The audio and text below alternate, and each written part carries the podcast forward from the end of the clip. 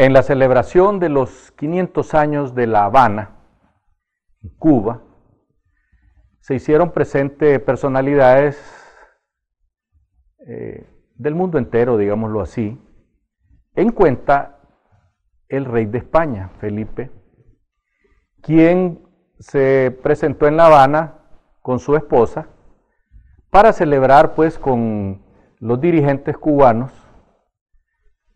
la fundación de la prácticamente primer ciudad que se fundó en, en la América hace 500 años. De manera tal pues que en el momento en que le tocó a don Felipe hablar sobre este quinto centenario, mencionó, claro, como un hombre que viene de un país plenamente democrático desde 1978, que terminó la dictadura, porque las dictaduras todas son iguales, derecha e izquierda. En aquel entonces en España había una dictadura que había durado más de 40 años de derecha. Y en Cuba hay una dictadura que tiene más de 60 años de izquierda. Dictaduras ambas al, al fin y al cabo. El rey de España se refirió a eso y dijo, que los pueblos tienen derecho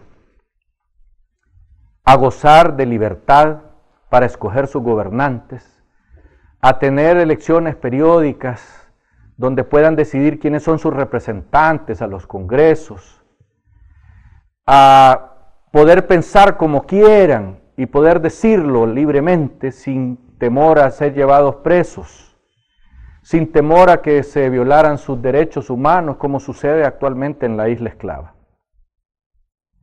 Lógicamente, esto le cayó como un balde de agua helada a Díaz Canel, quien es presidente de Cuba, prácticamente nombrado pues por los, Castro, ¿para qué decirlo de otra manera? Porque todos los que van al, al Congreso de, en Cuba son gente que son del mismo partido comunista y que son procastristas, son herederos de ese régimen de más de 60 años de dictadura. Pues Díaz Canel dijo que ellos tenían derecho a escoger cómo querían vivir, que el liderazgo de Cuba era un liderazgo que se había forjado en la lucha revolucionaria y ya sabemos pues el tema de que ellos, para ellos la paz es la paz de ellos, pues la que ellos imponen que para ellos la libertad es la libertad de ellos de quedarse en los gobiernos 60 años, como en el caso de Cuba, y no la libertad de los pueblos de elegir libremente. Nos gustó mucho que el rey de España haya llegado y haya hablado de libertad en una isla donde no se puede hablar de libertad. En una isla donde las damas de blanco que van a la iglesia católica o protestante son reprimidas todas las semanas.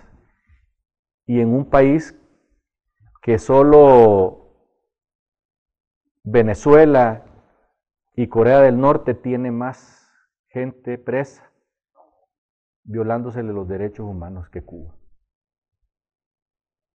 Así están las cosas. Lógicamente a nadie le gusta que le lleguen a ver el problema que tienen interno y, no gustó pues a los dirigentes cubanos que se sintieron ofendidos porque de afuera les vinieran a decir cómo debería de ser la democracia cubana y no la democracia que ellos inventaron.